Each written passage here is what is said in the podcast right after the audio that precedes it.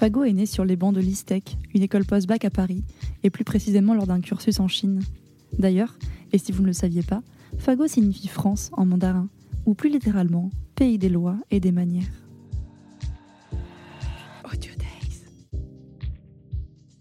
Bonjour à tous, je m'appelle Frédéric Munier, je suis très heureux d'être avec vous aujourd'hui. J'ai la chance de représenter Fago aujourd'hui et il y a 12 ans maintenant, avec Nicolas, mon associé, on a créé cette marque Fago euh, autour d'une marque que, l'on veut urbain outdoor, c'est-à-dire euh, des vêtements, des chaussures et des accessoires pour affronter à la fois la vie citadine que l'on a pour beaucoup d'entre nous et à la fois euh, pouvoir s'échapper rapidement dans la nature.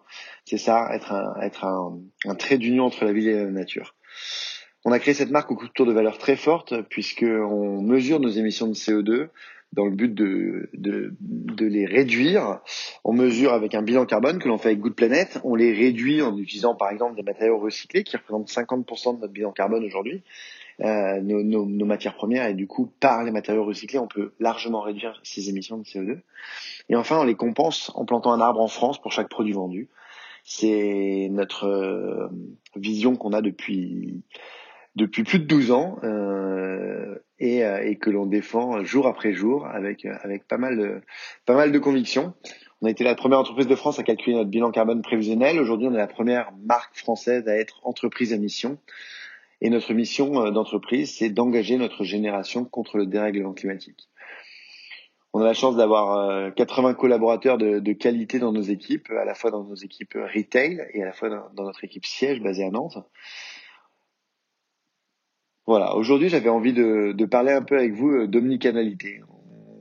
On fait, face à un souci de départ assez simple.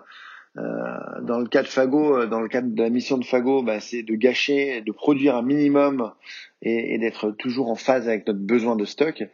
Et de l'autre, c'est satisfaire au mieux nos clients, euh, puisqu'on veut, on, veut pouvoir que le rendre le, les paires disponibles euh, ou les produits disponibles, parce qu'il n'y a pas que les paires, mais les produits disponibles un maximum à, l'ensemble de nos clients.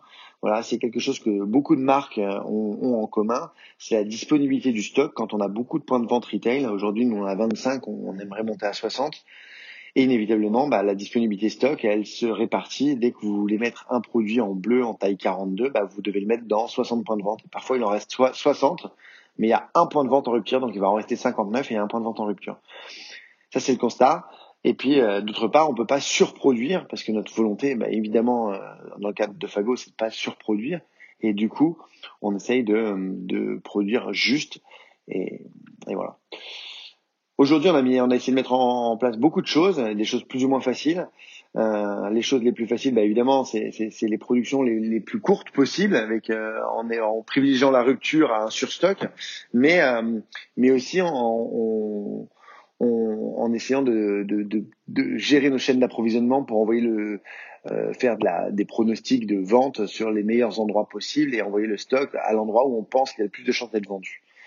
Et au-delà de ça, et ça c'est beaucoup plus difficile pour nous et pour beaucoup d'acteurs de, la mode, je pense, à mettre en place, c'est euh, d'arriver à euh, s'équiper d'outils, donc que ce soit d'outils informatiques et aussi d'entraîner nos équipes pour arriver à faire de l'omnicanalité totale, c'est-à-dire que quelle que soit la situation, on puisse expédier de n'importe où la paire. Si vous voulez acheter une paire à Montpellier, vous pouvez l'expédier depuis notre site internet ou bien depuis la boutique de Nantes et, vice versa. Si on est en rupture sur le site internet, la paire pourrait partir de Nantes.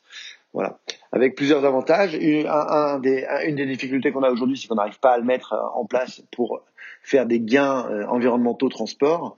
Euh, et, d'autre part, on a aussi euh, quelques difficultés techniques encore pour réussir à, faire tous nos scénarios. Voilà, si je devais donner quelques conseils, là, si je devais déjà reprendre au départ, je pense que je m'équiperais beaucoup plus en informatique sur ces, différents scénarios, c'est-à-dire rendre la paire toujours accessible de n'importe quel point de vente, donc où que soit le client, il doit pouvoir acheter la paire si elle est disponible dans l'ensemble de mes stocks. Et donc, euh, dans mon cas, aujourd'hui, une trentaine de, points de stock différents. Voilà. Et pour moi, la vision de demain, c'est qu'on aura tous des stocks beaucoup plus courts, euh, beaucoup plus restreints, et que du coup, inévitablement, on devra avoir une disponibilité stock euh, par, parfaite et avoir une omnicanalité parfaite pour éviter d'avoir à brader nos produits, parce que inévitablement, nous, on, défend une, consommation responsable et cela défend notre mission. Voilà, je serais très heureux d'en parler plus longuement avec vous euh, durant, durant ces trois jours organisés par Infuti. Merci beaucoup, à bientôt.